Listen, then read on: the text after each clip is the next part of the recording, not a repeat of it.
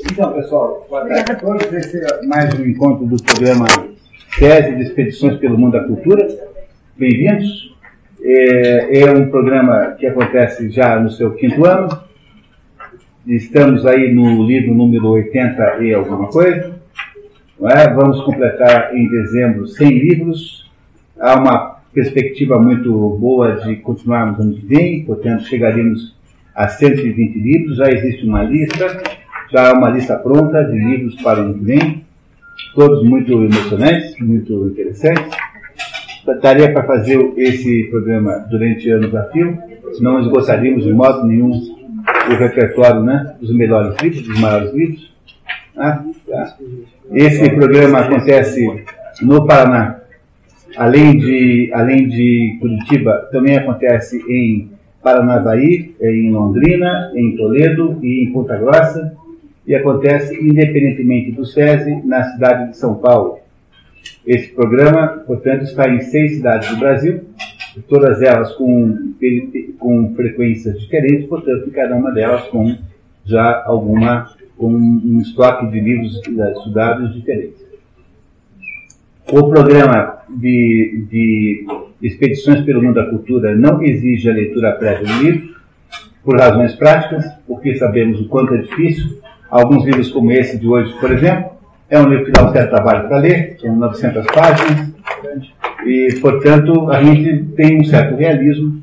Imagina que seja difícil que vocês consigam ler, porque há muitos, há muitos inimigos, muitos concorrentes a, a, esse esforço, que é a família, o Rotary Club, o futebol, todos os acontecimentos sociais têm mais poder de sedução do que, do que o nosso programa aqui, portanto eu admito isso humildemente, sei que é difícil concorrer até mesmo com o, o festival do pica-pau na, no, na rede Record, né?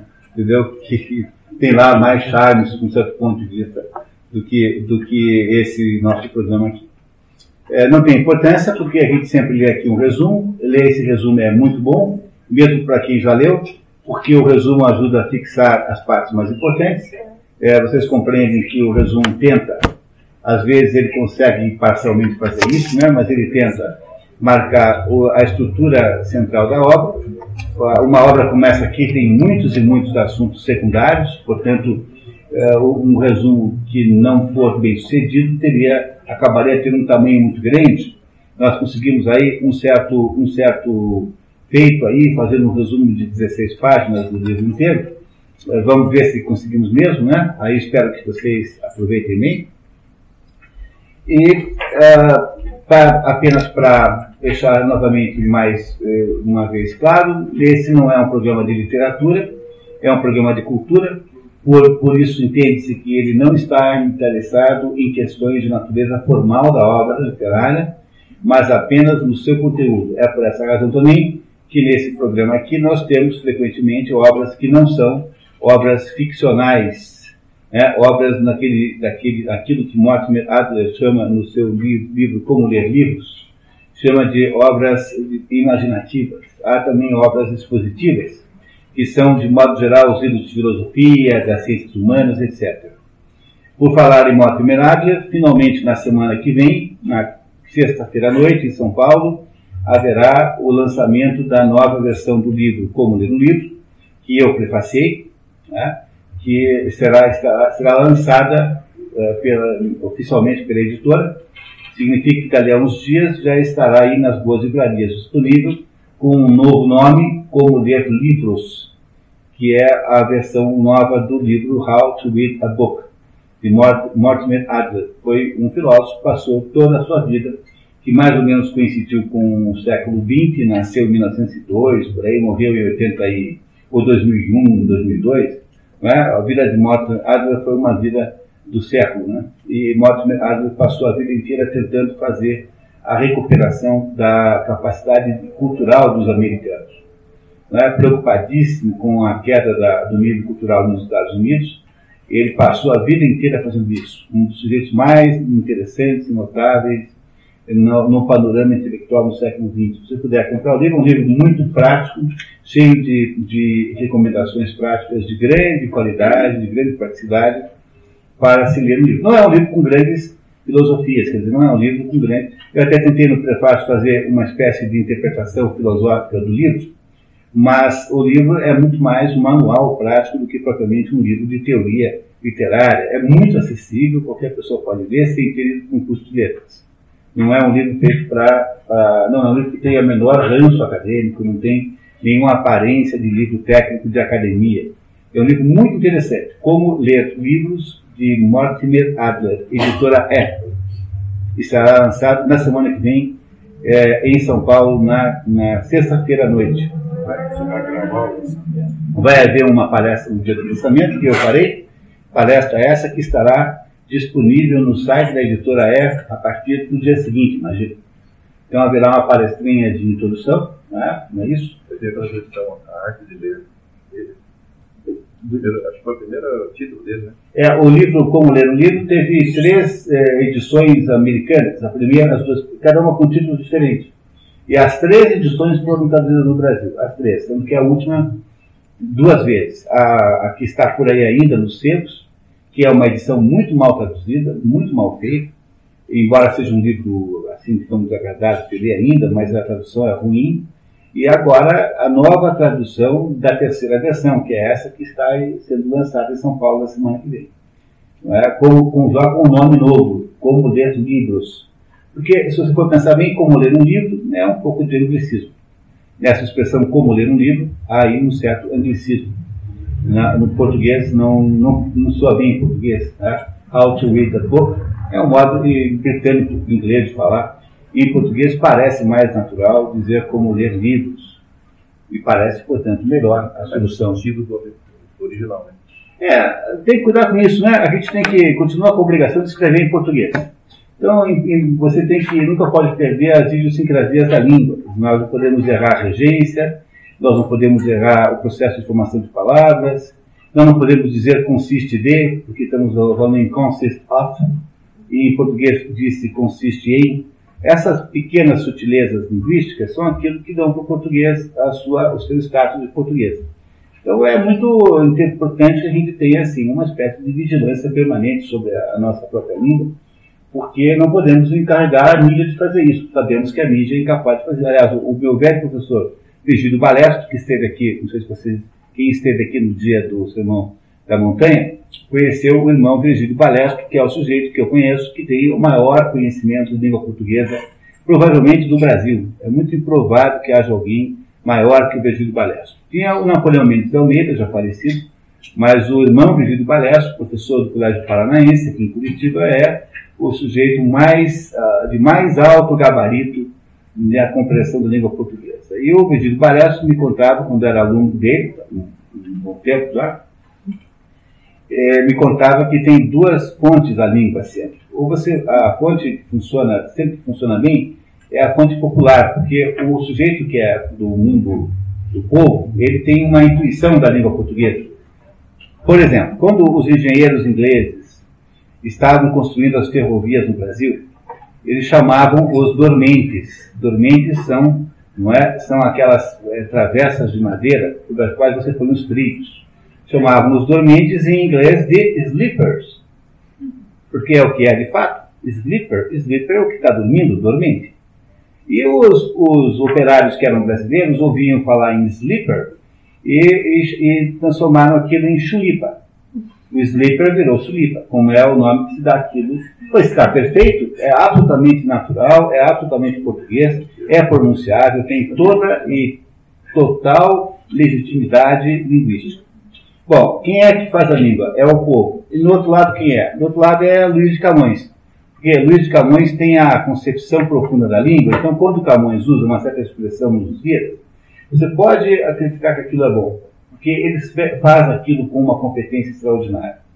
Então, o, o que dizia o irmão Balestra é que a língua é feita ou pelo povo ou pelo Camões problema são os Ibrahim Suedes no meio estragando tudo.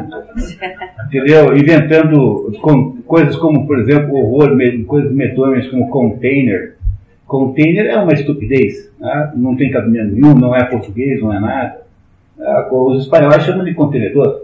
Nós devíamos chamar de contenedor também, porque ou a língua espanhola é nossa prima, não havendo uma expressão portuguesa, pega o espanhol, que é melhor. Não é? Ou seja, no meio da, dos dois extremos há uma absoluta bagunça linguística e é por isso que a gente tem que ficar o tempo todo cuidando com isso, para não ajudar, contribuir para com ela. Bom, mas enfim, esse não é o assunto da noite, o da tarde, né? e o assunto da tarde é Ana Karenina, que é uma das mais importantes obras romanescas da história da literatura, que foi escrita por um sujeito chamado Leão Tolstói. Lev, em grego, em russo, é Leão, Lev Tolstói, é a mesma coisa que Leão Tolstói. Há um outro Tolstói chamado Alexei Tolstói, que não é esse aqui e que não tem nenhum parentesco com esse. Então, por favor, cuidado. Né? Mas Tolstói é uma dessas personagens russas importantes. Eu tenho dito para vocês sempre que a literatura russa toda se concentra no século XIX, porque os russos têm um problema histórico de falta de, de determinação, de auto, autodefinição da sua própria é, natureza. Eu, a Rússia é um país, olá, o Vales, né? Eh, temos aqui hoje, portanto, duas visitas importantes. Uma é o Gilmar Paluto, que é o coordenador do curso, de, do curso lá de Toledo, esse mesmo Expedições pelo Mundo da Cultura, em Toledo, é coordenado pelo Gilmar Paluto, que está aqui hoje conosco, e o Fábio, que é o nosso superintendente aqui do, do SESI Paraná, que está aqui nos prestigiando com a sua presença. Eu, eu dizia para vocês que que a, a, a, literatura russa, o russo tem um problema seríssimo, a Rússia é duas vezes maior que o Brasil. Né? Se a gente acha o Brasil grande, então imagino que é um país é, duas vezes maior do que o Brasil. Portanto, os russos têm uma costa na Europa, no Mar Báltico, por exemplo, e tem uma outra costa lá no Pacífico, acima da, da China. Aí você tem uma ideia de que um país desse tamanho tem uma grande incapacidade de saber quem ele é, né? Quer dizer, ele não sabe se é Europa ou se é Ásia. E os russos, então, passaram a vida toda com essa dúvida. Essa dúvida. Ele foi só. Essa dúvida foi se diminuindo na medida, não é? é? Temos um lugar para. Por favor, tá? Então, essa dúvida foi diminuindo na medida em que ah, os diversos eh, governantes da Rússia foram tentando europeizar o país. E aí você tem duas grandes intervenções, uma que é a intervenção da Catarina Grande, e mesmo Pedro Grande, e a Catarina, Catarina Grande não era russa, era alemã, esses dois aí tentaram fazer com que a Rússia se tornasse um país europeu. Tanto é que você encontra na literatura russa uma enorme quantidade de pessoas com sobrenome alemão.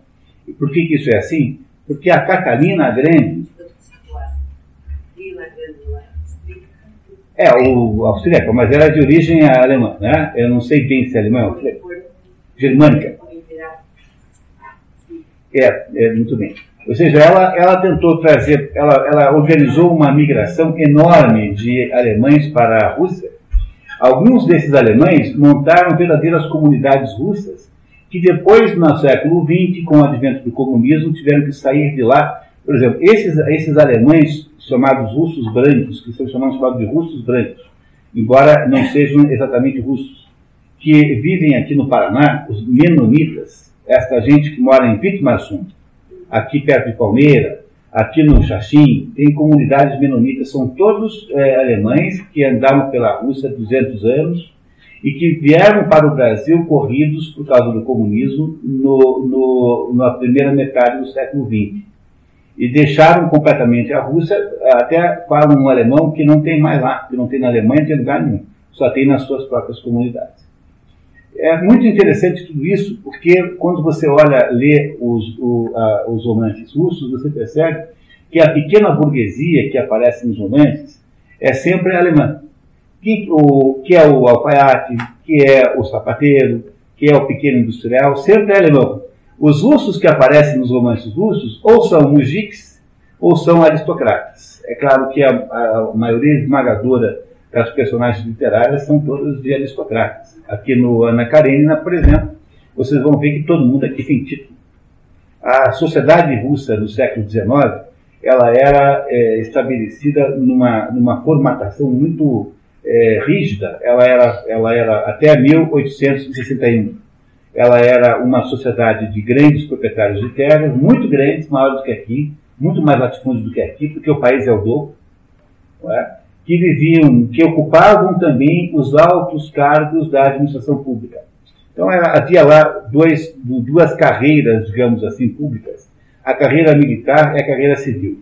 E os, e os russos que ocupavam a carreira civil também tinham cargos militares. Então há muito general que não é general de exército, mas é como se fosse um oficial do, do governo, muito, de um cargo muito alto, como um procurador, é, para dar apenas um exemplo. A sociedade russa, então, era constituída por uma base agrícola, de latifúndio, latifundiário, com muitas dificuldades econômicas, porque é um país em que tem só uma safra por ano, não é? Essa coisa de ter três safras por ano, como tem aqui, duas safras de verdade e uma safrinha, isso é um fenômeno basicamente brasileiro, no, na, no mundo, no mundo é, frio não existe isso. Tanto é que a, Perséfone, se vocês sabiam, a Perséfone passa seis meses na Terra e seis meses no, no, no fundo da Terra. Não é? A filha de, de Zeus com Deméter, é, que é a mulher do rei do inferno grego, né? a mulher de Hades, chama-se Perséfone. E ela foi sequestrada pelo, pelo Hades e fica e Zeus conseguiu um acordo com ele, de modo que ela fica seis meses fora e seis meses dentro da Terra. E isso não é nada mais nada menos do que uma espécie de simbologia do próprio processo de do próprio processo de fertilidade, fertilidade né? A Terra nos países frios tem seis meses de fertilidade e seis meses de infertilidade. Pois a, a Rússia era isso. Ela era uma sociedade de latifundiários que eram donos de pessoas chamadas servos. Esses servos eram escravos na prática e, e eram escravos no sentido de que eles pertenciam à propriedade como estão como pertence à propriedade todos os artigos físicos. E eles eram vendidos juntos e eram estavam então mais ou menos uh, uh, sob a guarda do proprietário que não tinha poderes de vida e morte, mas tinha poderes de castigá-los, por exemplo. Há toda uma história de crueldade muito grande associada a isso. O regime de servidão acaba em 1861 que é a mais ou menos a época em que se passa a história de Ana Karenina. Uh, estimo que a história passe em 1870, o, em que havia havido há muito pouco tempo a modificação da estrutura agrária da União da Rússia, da União Soviética, Rússia, para uh, ter o fim do regime de servidão. Portanto, a Rússia era mais ou menos assim. Você tinha os grandes proprietários, havia o czar, o czar era o imperador, uh, família Romanov durante todo o século XIX. Não é? Esse czar tinha, portanto, milhares de pessoas associadas a ele, que eram os nobres. Todos esses nobres tinham títulos de nobreza, que variavam conforme a circunstância. É, os que se chamam príncipes, não é preciso ser muito importante para ter o título de nobreza, é só lembrar do príncipe Mishkin, do, do, do idiota, que era príncipe, embora fosse um sujeito pobre e não tivesse perspectiva nenhuma na vida mas há uma porção de situações em que se podiam gerar nobres, ali nessa, nesse caso. Havia uma pequena burguesia alemã, basicamente estrangeira, tentando construir ali uma sociedade industrial muito pequena, morando nas grandes cidades. Havia duas grandes cidades, a primeira é Moscou, que é a grande cidade historicamente importante da Rússia, e havia São Petersburgo, que é uma cidade como Brasília, inventada por Pedro Grande, mandada construir por meio do saneamento de um pântano para ser uma capital planejada. Então, São Petersburgo, é, comparada com Brasília, por exemplo, tem 300 anos, 200 e poucos anos de adiantamento, né, de avanço, de antecedência. É o mesmo conceito, era um pântano insalubre, do lado do rio Neiva, que foi então é, saneado por Pedro Grande e a capital da Rússia passou a ser São Petersburgo. Elas ficam mais ou menos a 700, 800 quilômetros de distância, portanto, são cidades que estão mais ao norte, mais ao norte do que, do que Moscou. Era uma, uma sociedade muito simples e que os altos cargos do governo, que era o emprego que havia, todo mundo queria um emprego no governo, eram ocupados pelos aristocratas e os baixos cargos por uma espécie de pequena burocracia composta por centenas de milhares de pequenos funcionários havia os proprietários de terra que, que não tinham ligação com o Estado, eram muito poucos, e havia no ambiente da agricultura a figura do mujik. O mujik é o agricultor russo, é um sujeito, uh, assim, digamos, muito competente historicamente, A Rússia tem, em determinados setores do país, terras extraordinárias, é? tem uma grande área de dificuldade enorme, que é a Sibéria, uma grande, grandes áreas, saúde, digamos, inférteis, mas era isso que nós podemos entender por Rússia no século XIX. Tudo isso, esse esquema transforma-se completamente em 1861, quando então o czar faz, faz então a libertação dos servos. Com isso mudam as relações econômicas do campo e nós vamos ver o reflexo disso aqui nessa história, porque Tolstói é um sujeito que acompanha isso tudo, ele nasce em 28 e irá morrer em 1910, ou seja, Tolstói, ele quase que chega na Revolução Comunista de 17. Não chegou até lá, mas ele percebeu e teve contato com toda essa grande modificação na estrutura social da Rússia. Não é? Tolstói é um dos sujeitos mais estranhos da literatura internacional, dos sujeitos mais enigmáticos, porque ele era um nobre, né? nasceu numa, numa, numa, numa, digamos, numa propriedade agrícola muito bem-sucedida. O pai dele era um sujeito muito. O pai e a mãe eram muito cultos. Tinha uma biblioteca enorme para os padrões da época, até hoje uma biblioteca grande. E ele é um sujeito que cresce, então, mais ou menos cercado de ideias, cercado de, de literatura. É alguém que pertence, portanto, digamos, ao pedaço esclarecido da, da, da, da aristocracia rural é, da Rússia. E Tolstói tem uma, uma, uma, uma, uma juventude muito é, próxima daquilo que tem um jovem aristocrata na Rússia, tem uma vida meio desregrada, é um sujeito assim dado a algumas farras e a, a, a, atitudes assim de, de digamos de, de uh, bom, uh, típicas de um homem um jovem do sexo masculino é, na, com, com a autoridade que tem o aristocrata na União Soviética, vivendo então com condições econômicas boas. Esta, esta vida de Tolstói dissipada, mais ou menos, ela vai mudar profundamente no dia em que ele é, tem uma experiência mística, não é? Essa experiência mística faz com que ele comece a rever a sua existência toda. E Tolstói, então, que era um sujeito com uma grande capacidade de contar histórias, porque ele é um escritor de mão cheia.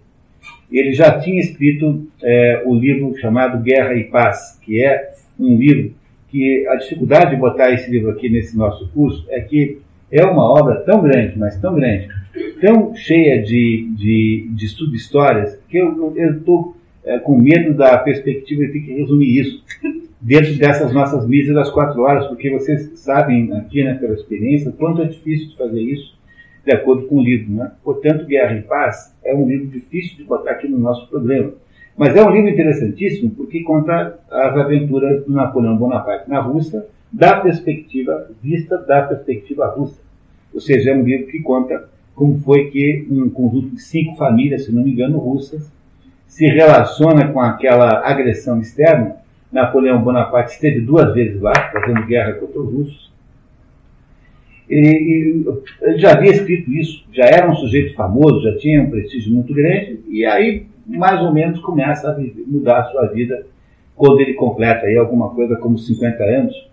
E, e esta mudança fundamental na vida de Tolstói é, está, está implícita na obra Ana Karenina. A Ana, a Ana Karenina, que é o seu segundo e maior, mais um romance mais importante, depois de Guerra e Paz, é um romance em que essa modificação de visão do mundo está é, posta com toda clareza. Na verdade, você tem é, uma personagem chamada Levin, que está dentro do livro, que é um alter ego literário de, de Leão Tolstói. Ele então reflete nessa personagem Levin as mudanças pelas quais ele vai passando. A partir desse ponto, né, ou seja, a partir do ponto em que, a partir de Ana Karenina, Tolstói muda completamente a sua, digamos, arte literária para abandonar a perspectiva de uma arte literária pura, fazer arte mais ou menos pela arte, para criar uma arte literária absolutamente moralista. Ele vai, é, acha em seguida, depois de Ana Karenina, que a arte está, tem de estar necessariamente a favor de valores morais. Vai se tornando, portanto, um sujeito um pouco proselitista, um sujeito um pouco, um pouco é, defensor, né, um pouco, um pouco assim, até mesmo moralista, criando como ápice disso um livro chamado O que é arte, que é uma coisa terrível, porque ele pega tudo que havia de arte boa naquela época, pega Wagner, pega tudo que se possa imaginar e diz, mostra o quanto isso não passa de uma arrematada porcaria, de um lixo inacreditável, feito apenas para a diversão pessoal do imbecil que fez isso. Ou seja, ele, ele pega todo que você, tudo que você possa imaginar de que se considerava de arte moderna naquela época e transforma tudo isso em lixo, dizendo que nada disso tem mais valor, porque ele, Tolstói, estava passando por uma grande modificação pessoal que consistia fundamentalmente na criação de uma. O que, que faz Tolstói? Ele, ele vende as suas terras, dá o dinheiro para os servos.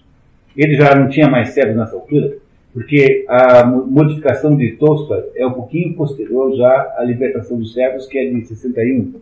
Mas ele dá para os empregados, ele começa a criar um conceito de socialismo místico.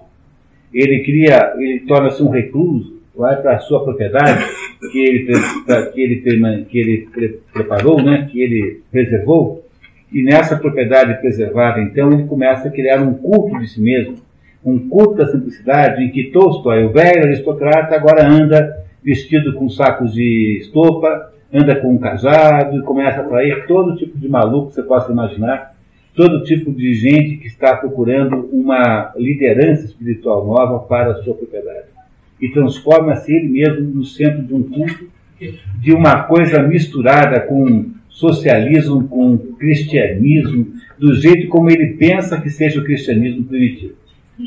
Né? Ele irá chegar ao ponto, vocês verão isso tudo dentro desse texto hoje, até de propor uma, uma, uma coisa chamada social, é, cristianismo sem Cristo.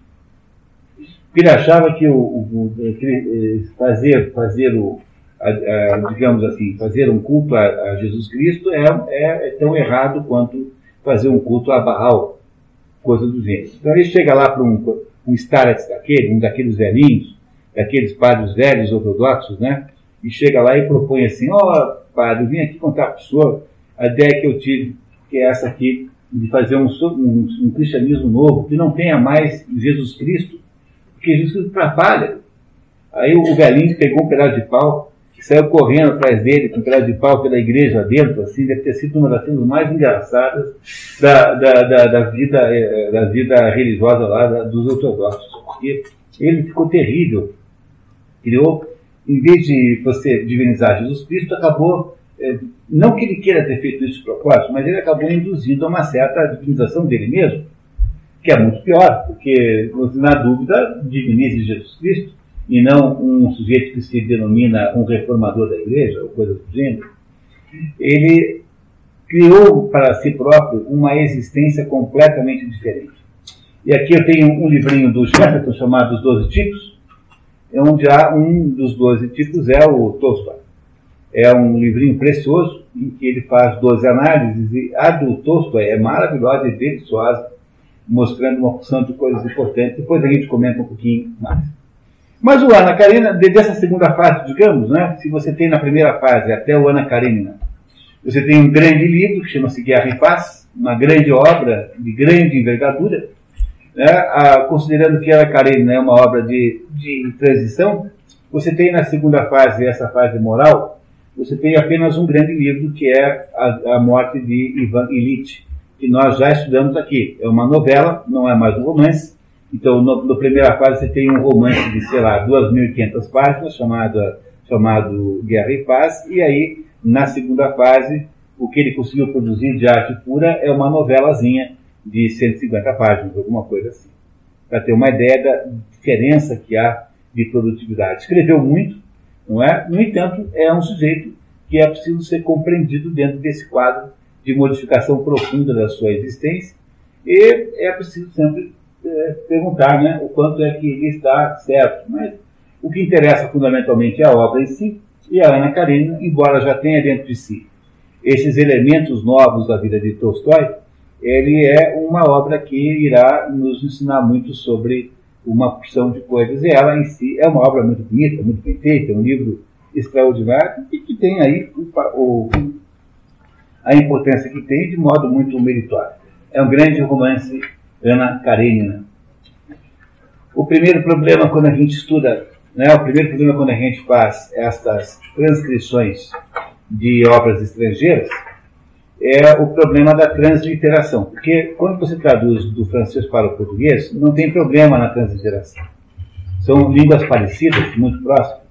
Agora, quando você traduz do russo para o português, o russo que usa outro alfabeto que não o português, quando você usa, traduz do hebraico para o português, do árabe para o português, não é do grego para o português, começa então uma dificuldade tremenda saber se você vai escrever Karinina, Karenina, Karinina, você bota um N, bota dois N, você bota K na frente, não bota, é um.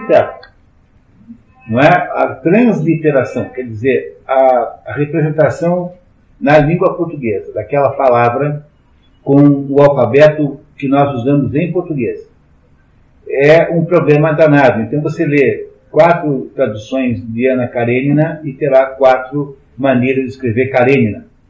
Cada tradutor achando que fez da maneira certa. Alguns são mais fiéis ao original. Então, por exemplo, como é que eu escrevo Alexei? É, eu falei assim, A-L-E-X-E-I. Pronto. Agora, o tradutor aqui, que é o João Gaspar Simões, que é um tradutor muito é, reputado, traduziu por Alexei. A-L-I-E-K-S-E-I. Tem duas maneiras de escrever Alexei. Do jeito como eu proponho, que é uma maneira mais simples, ou então você escreve Alexei, como eu estou mais ou menos dizendo agora. As duas estão é, certas? É possível. Ah, só que o problema é esse, né? Você tem dificuldade de comparação entre as diversas traduções. Nós mantivemos aqui a formulação do próprio tradutor, João Gaspar Simões. Vocês receberam aí uma, uma folha com a, o relato, né, com a, o resumo das personagens as personagens principais, porque há mais de umas 30 que não estão aí, personagens episódicas não, não constam da folha. Essa é, esse é um truque índio que eu queria sugerir que vocês nunca deixassem de fazer. Toda vez que você tem um livro que aparentemente é um livro muito denso em personagens, é impossível ler um livro sem que você tenha uma folha branca ao lado, no qual você vai anotando as pessoas e as suas relações. Então, esse mapa das personagens divide as personagens por suas relações, de modo que eu tenho grupos mais ou menos né, aparentados de pessoas. Vocês sabem que todo nome russo tem uma, tem uma estrutura comum, não é? O primeiro nome é sempre o nome pessoal, o primeiro nome né, que a pessoa tem. O segundo nome chama-se patronímico, e o patronímico é um nome que indica de quem o fulano é filho. Então, pegando a primeira personagem lá em cima, Stepan, Stepan né, é o nome da personagem. Arkadievich. Arkadievich quer dizer que ele é filho de um sujeito chamado Arcades. Você pode jurar e pode apostar 500 dólares que o pai desse Stepan chama-se Arcade. Porque assim é a regra pela qual você faz o nome. Não é? Se você for homem, você pode chamar Arkadievich ou Arkadienov Pode ser tanto Ov quanto Vit para fazer o patronímico. Quando é mulher, necessariamente é Ovna, como é o caso, por exemplo, da, da mulher dele, que chama-se Daria Alexandronova. Portanto, ela é filha de um sujeito chamado Alexander. Ela não pode se chamar Alexandrovich, porque ela é mulher. As mulheres não têm, não têm as duas formas. Para a mulher, sempre ova, para o homem, sempre vit. Para o homem, pode-se escolher entre vit e ov. Tem as duas possibilidades. E o terceiro nome, então, é o nome da família, que no caso das mulheres é flexionado em gênero. Então, o Stepan chama-se Oblonsky, porque ele é homem, e a mulher dele, Oblonskaya, porque ela é mulher. Esta maneira de fazer o nome das pessoas é muito mais comum do que vocês pensam. Todo sujeito em, em, em, em hebraico chama-se Ben alguma coisa, como Ben Ur, significa filho de Ur que é a mesma coisa em árabe com Bin Laden. Bin Laden significa filho de Laden. Essa personagem conhecida. Em, em ucraniano, o patronímico é feito com Uki. Não é? Em, em, em é, irlandês era feito com ou, ou alguma coisa. Em escocês com Mac alguma coisa. É, o, o problema é que com o tempo é, esses patronímicos viraram sobrenomes pura e simplesmente. Perderam a condição de patronímico, não são mais indicadores de quem você é filho, mas são, viraram o nome da família, como é no caso escocês, no Mac alguma coisa, como é no caso irlandês ou alguma coisa, e aqui no, em português também tem, aqui no, em português era Lopes, filho de Lobo, Álvares, filho de Álvaro. Pois esses nomes hoje, Lopes e Álvares, são sobrenomes, embora fossem, quando, quando foram inventados, fossem patronímicos. Em alemão não tem patronímico. Em alemão não tem. É, em francês também não tem. Não é? Em italiano também não tem. Em português tem alguma lembrança de patronímico. Mas há muitos países ainda que mantêm patronímicos, ou seja, mantêm o nome no meio do nome da pessoa que diz quem, quem você é filho. Portanto, quando você lê um nome russo qualquer, você sempre sabe qual é a, quem é a pai de quem. Está vendo? Uma das mais importantes, é, dos mais importantes produtos desse curso é que você vai sair aqui da Ana Karenina falando russo. É? é? Não, é, não é pouca coisa. Né? Pelo menos vai saber ler os nomes russos todos aí. Temos, portanto, aqui esse mapazinho aqui, não é, das diversas personagens. Bom, se vocês estiverem é, felizes, nós podemos começar a leitura do nosso resumo. Podemos ir, pessoal? O que, que vocês acham? O Tolstói é de todos esses autores russos do século XIX, todos os autores russos importantes são do século XIX, pela ordem mais ou menos, né? Gogol, é, Turgenev, é, é, Tolstói, Dostoevsky e, e, e Chekhov. Todos esses aí são criaturas do século XIX. De todos eles, o que mais dura, o mais longevo é Tolstói, o que vai mais longe no século XX. No século XX, depois, não houve mais literatura boa na Rússia, porque com o comunismo 17, você apenas criou uh, um espaço para o, o, escritor do partido. Né? Quem, quem é, por exemplo, Maximo Gorky? Maximo Gorky é uma espécie de empregadinho do Partido Comunista. Né? Maximo Gorky é é como Jorge Amado aqui no Brasil, o sujeito a serviço do partido, não tem autonomia artística, literária nenhuma. Não é? Você tem aí uma meia dúzia de autores, todos inferiores, e a literatura russa de verdade vai para os subterrâneos. Só irá aflorar mais tarde quando começam então as denúncias do Gula, como por exemplo Alexander Solzhenitsyn. É? A literatura russa no século XX é clandestina a literatura russa, literatura russa do século XIX é esplendorosa e maravilhosa, mesmo com toda a tirania czarista. Diga-se de passagem, porque o czarismo também tinha lá suas tiranias. Também tinha uma polícia secreta chamada Okrana. Também tinha perseguições e censura, havia muita censura, sem dúvida nenhuma. Não é? o, o, por exemplo, o Gogol não conseguiu eh, botar, publicar o seu livro Almas Mortas como Almas Mortas, porque um certo censor da Ucrânia achava que falar em alma morta era um ato anticristão, porque uma alma semi-mortal não pode ser morta. Portanto, a primeira versão do Almas Mortas de Gogol não teve esse nome por causa de censura. Toda a literatura russa de peso, aquela que você diria assim, essa é a grande literatura russa, é do século XIX. O que é uma coisa extraordinária, porque uma pessoa que se interessasse por isso teria uma delimitação temporal extremamente grande e prática. Mas Ana Karenina, aqui sempre lembrando que a transinteração que nós usamos é a desta edição aqui, que é traduzida por João Gaspar Simões, uma tradução, aliás, muito boa. Esse é um livro muito fácil de encontrar em sebo, muito barato, acha-se facilmente. Há muitas traduções, imagino que uma meia dúzia. E Ana Karenina é uma mulher é, notável, extraordinariamente interessante, é, que passou para a história da literatura como uma personagem é, do mesmo porte de Madame Bovary, Emma Bovary. É? O mesmo porte da, da, da, das grandes personagens literárias femininas é, de natureza tensional, como é, por exemplo, Mal Flanders. Mas o que, que nós podemos dizer sobre a Ana Karenina para, para preparar a leitura? Então vamos lá. O romance Ana Karenina é geralmente considerado o divisor das, de águas na obra tolstoiana. Escrito entre 1835 e 1838, o livro separa os primeiros escritos das obras da maturidade de Tolstói.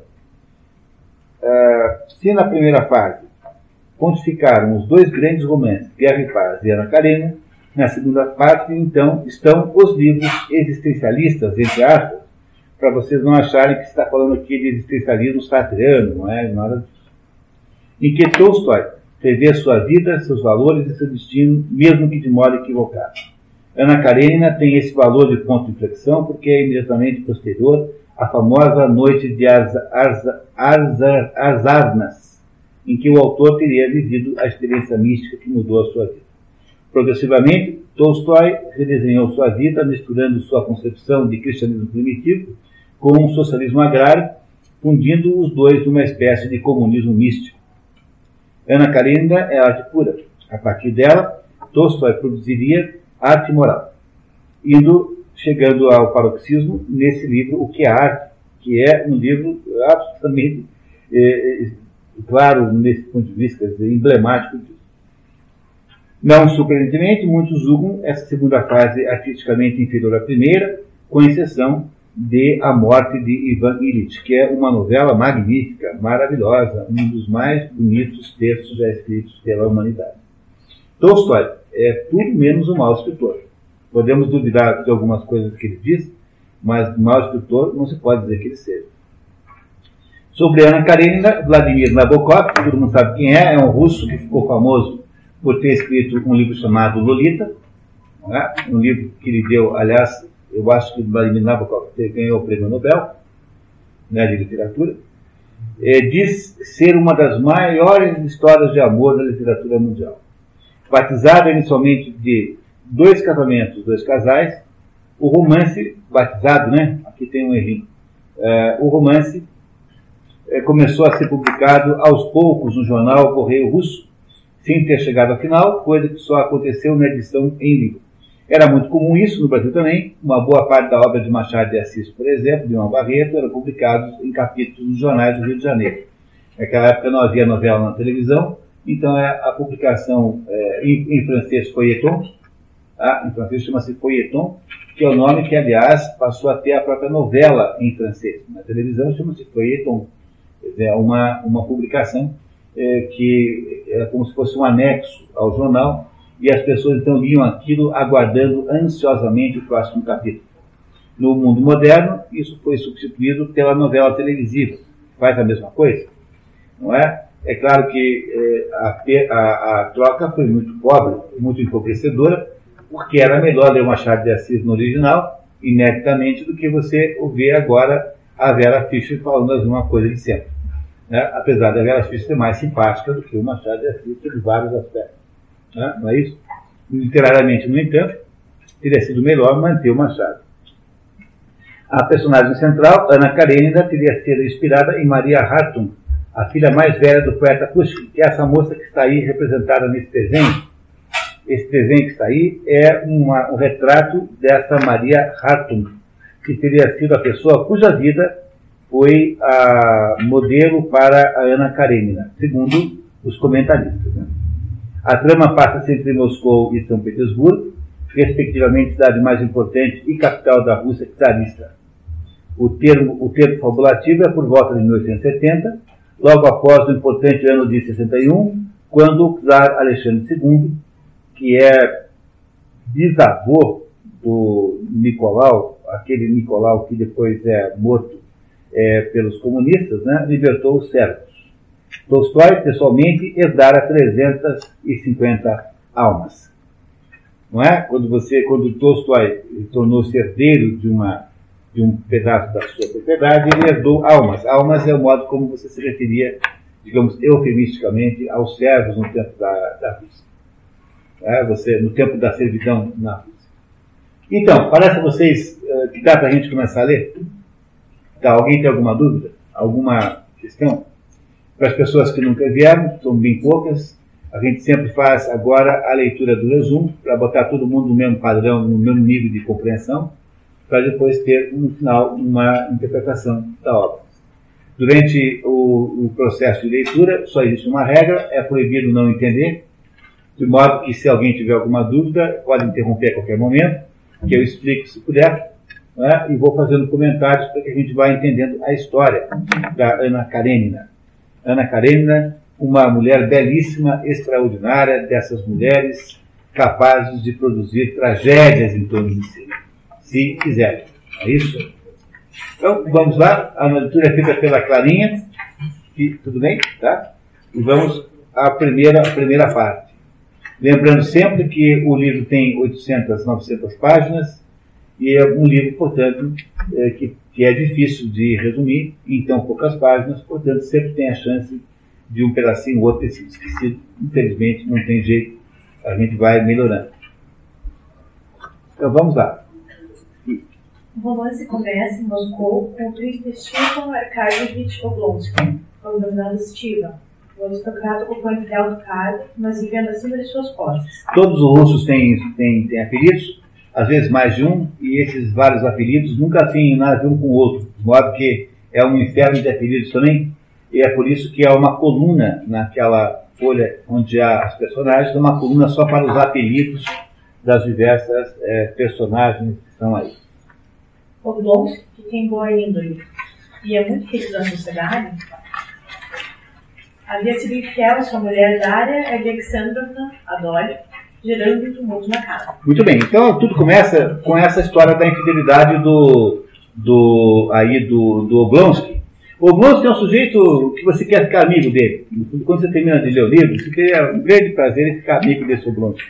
É um sujeito agradável, ele é ele tem assim uma atitude de consideração das pessoas, ele não tem nenhuma hipocrisia, tem uma sinceridade, só que ele não é assim muito chegado, digamos, nas convenções maritais normais, assim, tem uma certa, um certo exotismo marital, e arruma umas namoradas, então ele tem lá uma, uma, uma, uma atriz que ele sustenta. Isso, em toda a literatura do século XIX, aparece isso, né? As atrizes eram sustentadas por homens de boas condições econômicas que mantinham-nas como? Uma, bota a moça lá num apartamento, transforma numa espécie de amante ocasional e vive lá sustentando essa moça. O Blonsky faz a mesma coisa, não é só ele, todo mundo faz. Mas ele tinha tido lá um caso com uma governanta das crianças, o que era uma coisa muito vergonhosa, porque o caso foi em casa, assim, né? E agora aparece a frase mais famosa de toda a literatura de Tolstói. Essa que é agora que inicia o livro. Reparem aí, a primeira frase é a frase mais famosa da literatura russa, quase. Todas as famílias felizes se parecem entre si. As infelizes são infelizes, cada uma à sua maneira. Essa é uma frase famosíssima, passou para a história da literatura como sendo, como sendo uma, uma, uma, uma frase resumo de toda a obra. Todas as famílias felizes são igualmente felizes, mas os que são infelizes, cada um tem um jeito de ser infeliz diferente. Né? Isso. Então começa muito bem o romance com Tolstói usando essa ideia e vai nos contar agora o que aconteceu com o Oblonsky. Havia grande confusão em casa dos Oblonsky. Aí o Napoleão Mendes Almeida, que é a referência, digamos, se você quer ter uma referência boa em português, compre um livro chamado Questões Vernáculas, de Napoleão Mendes Almeida, que é um conjunto de milhares de observações, dicionário de questões vernáculas. E o Napoleão Mendes Almeida diz assim, olha, o Blonsky é um substantivo próprio. Todos os, todos os substantivos em português estão sujeitos à flexão de número. Portanto, se você tem um substantivo como Oblonsky, mesmo sendo próprio, no plural vai para Oblonskis. E não pode deixar de botar Oblonskis. E a mesma coisa vale quando você faz um sorteio de dois chevetes e não de dois chevette. E a mesma coisa vale quando você diz que você foi ao palacete dos leões e não dizer que você foi o palacete dos leão, porque tudo isso, segundo o Napoleão Almeida, é errado. Então, vamos sempre ouvir aqui o velho Napoleão e mostrar que está errado escrever desse jeito, como está aí transcrito.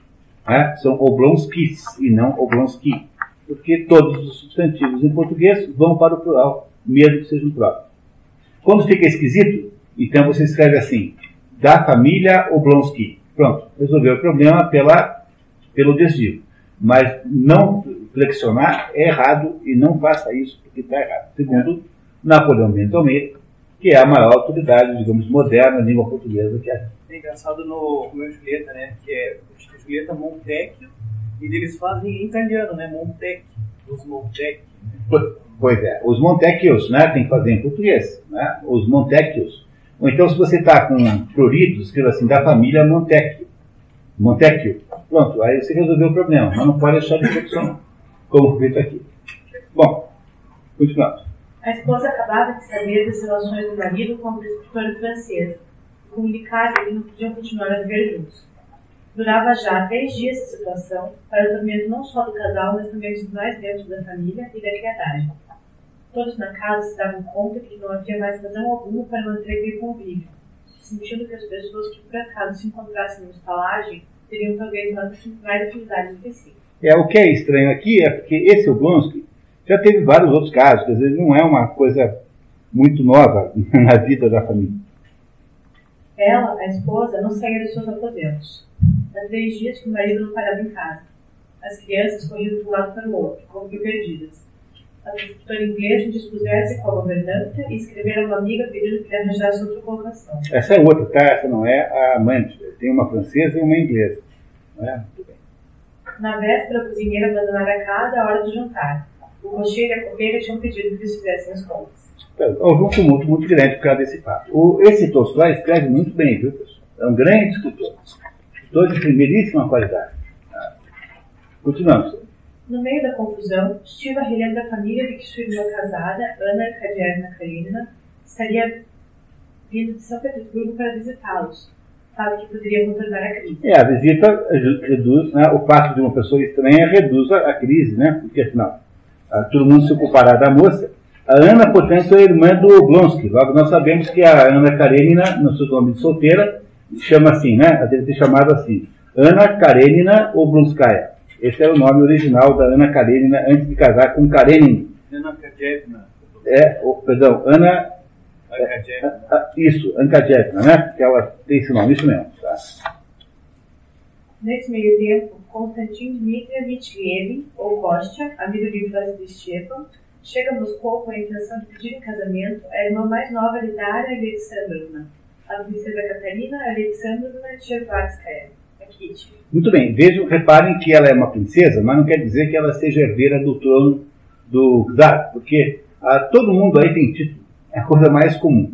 Há milhares e milhares de príncipes e princesas que não têm grande importância social. É só lembrar do príncipe Mishkin. O príncipe Mishkin do Idiota, que nós vemos aqui, é o meu romance predileto de Dostoevsky, pelo qual eu tenho assim, um gosto extraordinário, é uma admiração extraordinária. O príncipe Mishkin é um pobre coitado, ele não tem nada ele é um miserável, é o último sujeito que iria herdar o trono do Estado. Mas chama-se príncipe porque está entre as diversas possibilidades de aristocracia ali, uma do título de príncipe, que não é um título que implique numa sucessão para o, para o trono, não é, não é isso? Portanto, a Ana também é princesa. Se a sua irmã Kitty é princesa, ela também é princesa. Desculpe, ela, ela não. O, sim, ela Dária, desculpe, a mulher do, do, do Blonsky, também é princesa. Não é? É isso? Continuamos.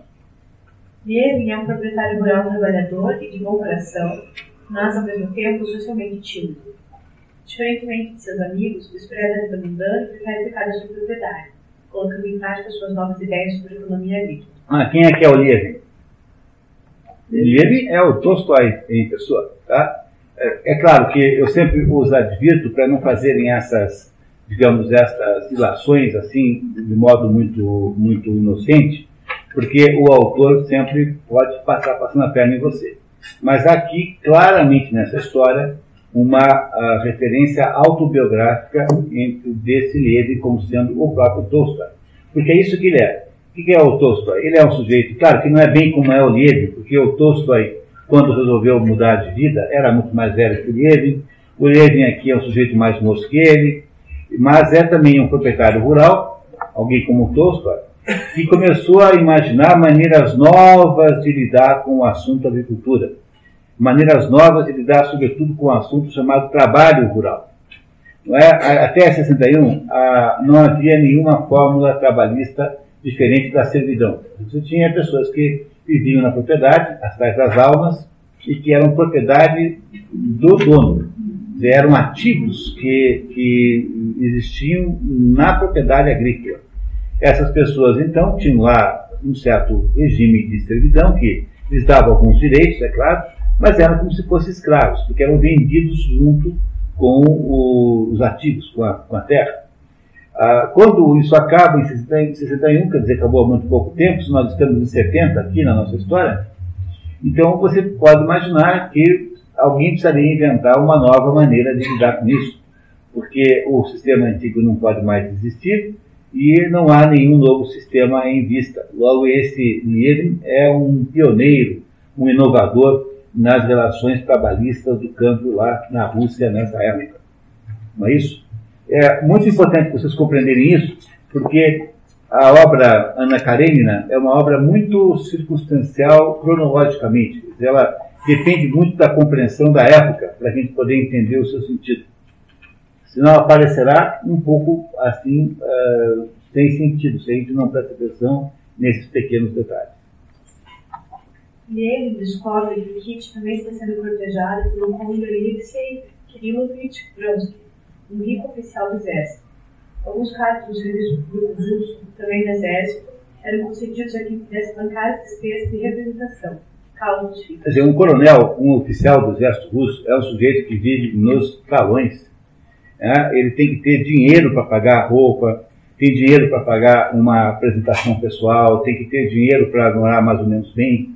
Portanto, não é um cargo que você entregue para alguém que não tenha uma base aristocrática. Vocês compreendem isso? Quer dizer, há uma ligação enorme entre ah, os cargos públicos e a origem aristocrática das pessoas.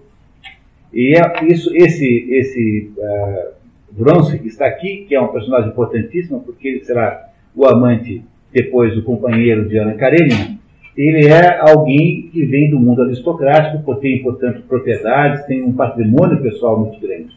Mas ele não é um sujeito medíocre de modo nenhum, ele não é um qualquer.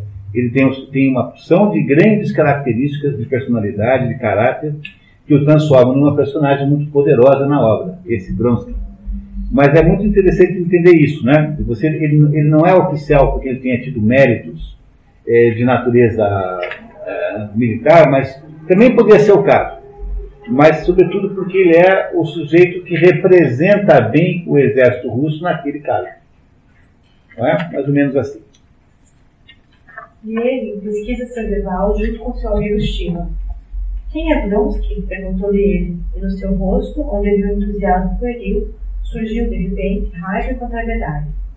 É um dos filhos do conde Kirill Ivanovich Vronsky e um dos mais belos exemplares da juventude dourada de São Petersburgo. Sabemos, portanto, que esse, é, que esse Vronsky é de São Petersburgo. Até agora só tínhamos notícia de pessoas de Moscou, né? agora esse é de São Petersburgo. Conheci o Intvier quando ele estive servindo, quando ele esteve servindo. Costumava ir lá para o recrutamento é imensamente rico, bela figura e com boas relações. É ajudante de campo e, além disso, um rapaz muito simpático e bom moço. Quando lidei com ele aqui, pude verificar que também é culto e muito inteligente. É um homem que de longe. Pronto, temos então, portanto, um depoimento muito positivo do Vronsky. É? O Vronsky é alguém que representa. Vocês compreendem isso, pessoal? É assim, como é que faz para um país estrangeiro escolher um cônsul honorário? Você não faz um concurso público para o sujeito responder perguntas lá sobre o país, né? Quem foi o primeiro presidente da, da, do Equador? Você pega alguém da sociedade local que tenha alguma ligação com aquele país, por qualquer que seja ela, pode ser só porque o sujeito um dia fez lá um projeto de engenharia para aquele país, alguém que tenha prestígio local, que tenha boa visibilidade e que possa representar bem o Equador aqui em Curitiba. Então você escolhe um cônsul honorário como? Pelo mesmo critério pelo qual se escolhiam oficiais, alguns oficiais do Exército no tempo do czarismo. Não é? Aquele sujeito que tem uma, um nome de família importante, que é uma pessoa com posses, que não vai ficar brigando com salário, que não precisa do salário de oficial, que tem uma existência social plena e, e, e reconhecida. É, esse aqui é o, o. Ele é assim. É claro que ele também tem que querer, o Alves tem que ter alguma vocação militar, mas vocês repararão que para ele a, carreira de militar não é uma carreira importante. Ele é aristocrata. Ser militar ou não ser militar é uma circunstância da sua própria condição de aristocrata. Entenderam essa diferença? Isso não há mais hoje em dia, né? Isso já foi assim no Brasil também. Não é a ideia de que as famílias de nome tinham que ter alguém no exército, por exemplo Hoje em dia, o exército brasileiro é um negócio para quem está querendo emprego. Não há mais nenhuma nobreza no ato de ser militar no Brasil. Ninguém mais vê isso como sendo um ato de uma, uma, uma carreira que lhe dá um prestígio. O que ninguém quer emprestar o seu prestígio familiar para o mundo militar, não é? Mas naquela época não era assim, sobretudo num país muito é, aristocrático quanto a, a Rússia do czar. É isso. Continuando. Na estação ferroviária, onde espera sua irmã Ana, Shiva encontra Vronsky, o outro preferido de Kitty, que espera a mãe. Tá, então, só para vocês resumirem a dúvida, né, tem, tem essa Kitty, que é irmã da Daria, é? Daria é a mulher do, do Blonsky, não é? Ela é cortejada por dois homens simultaneamente. Primeiro é por esse Lievin, que é esse sujeito estranho, esquisito, original, é? que é o Tolstói, e o outro é esse Vronsky, que está interess estaria interessado na Kitty, esse Vronsky. Não é? E os dois se encontram na estação ferroviária de Moscou. Com quem? Com a pessoa que os conhece, que é o, o Stiva, que é o Blonsky. Na verdade, Ana e a condessa Bronskaya haviam viajado juntos no mesmo vagão e passaram um tempo conversando. A distância de Moscou e São Petersburgo é de cerca de 700 quilômetros, vencidos na época de mais de 20 horas de trem. Isso, uma velocidade altíssima, né? Altíssima para o padrão brasileiro atual. É, até hoje, para o padrão, um trem que vai a 70 por hora, né, 60 por hora em média, é um trem, é um trem bala quase aqui. Na chegada, Bronsky vê Ana pela primeira vez.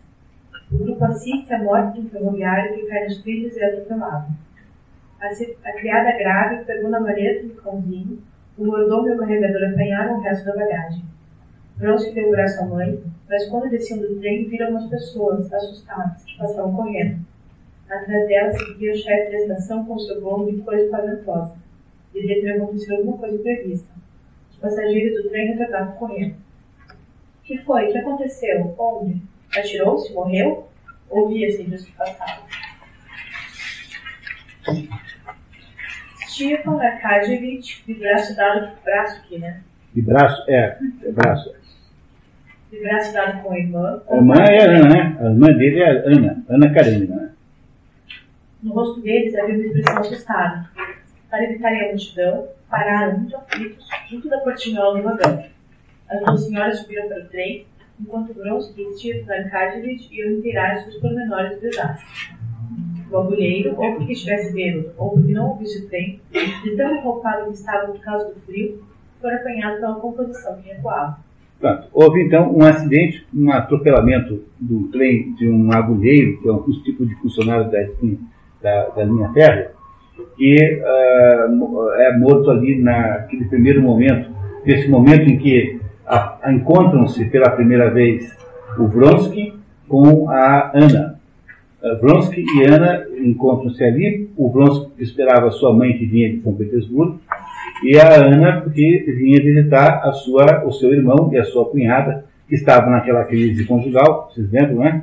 Não é isso? é, encontram-se pela primeira vez ali e logo esse primeiro encontro é marcado por um acidente dessa gravidade, ou seja, há alguma coisa que possa ser interpretada aí como uma, um sinal omnioso, né? um sinal de que alguma coisa má está prestes a acontecer. Pode ser interpretar isso como um mau sinal. Ana vê no acidente um mau agouro. Bronson está hipnotizado por Ana, que está apreensiva por ter deixado seu filho pequeno, Serioja, sozinho com o pai pela primeira vez em Petersburgo. Mais tarde, Ana conversa abertamente com Doris sobre a infidelidade de Shiva e convence a cunhada do amor de seu irmão por ela, apesar de tudo. Dory, impressionada pelas palavras de Ana, decide perdoar o marido. É, o, o, autor, muito espertamente, começa essa história falando de infidelidade, porque no final a história é sobre um, a infidelidade de Ana mas, uh, paradoxalmente, a Ana entra na história tentando consertar um caso de estabilidade que é do seu irmão, do seu irmão Estiva, que foi infiel à sua cunhada, à sua cunhada Dária. Não é? Portanto, é a Ana que interfere naquela situação, naquela crise familiar, e mais ou menos a conserta. Vamos ver se ela consertou mesmo. Conheço o mundo melhor do que tu, disse ela. Sei como os homens do tipo do Estiva encaram essas coisas. Dizes que eles teriam falado de ti. Nada disso. Os homens assim cometem infidelidades, é certo, mas o lar e a mulher são sagrados para eles. Desprezam as outras mulheres, que não representam de maneira alguma perigo para a família.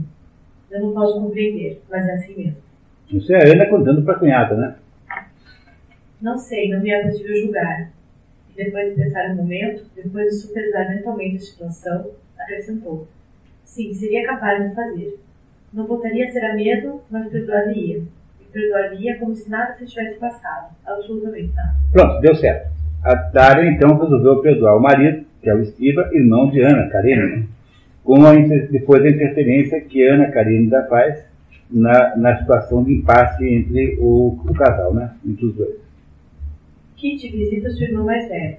A menina de 18 anos está na sua primeira temporada na sociedade e espera-se que encontre uma excelente pretendente.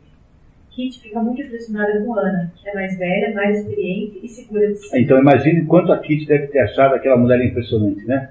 Ana Karenina, uma mulher madura já em relação a ela, uma mulher muito bonita, que veio de São Petersburgo, interferiu naquela situação dramática e conseguiu resolver o problema com habilidade, com, com maturidade, não é?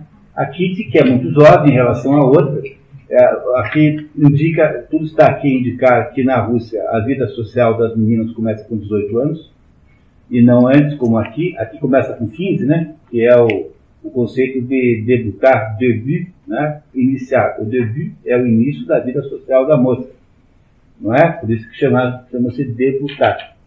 Não é? A Ana Karenina, então, a, na, na Rússia tudo indica que é 18 anos. A idade, como é na Alemanha, por exemplo, na Áustria, sempre foi 18 e não 15 como aqui no Brasil. Mas aqui as coisas são mais precoces também, porque as pessoas aqui amadurecem mais cedo do que na, nos países que não há um certo cabimento que, que, aqui seja mais cedo. E nem sei se ainda tem esse negócio, tem? Esse negócio de debutar?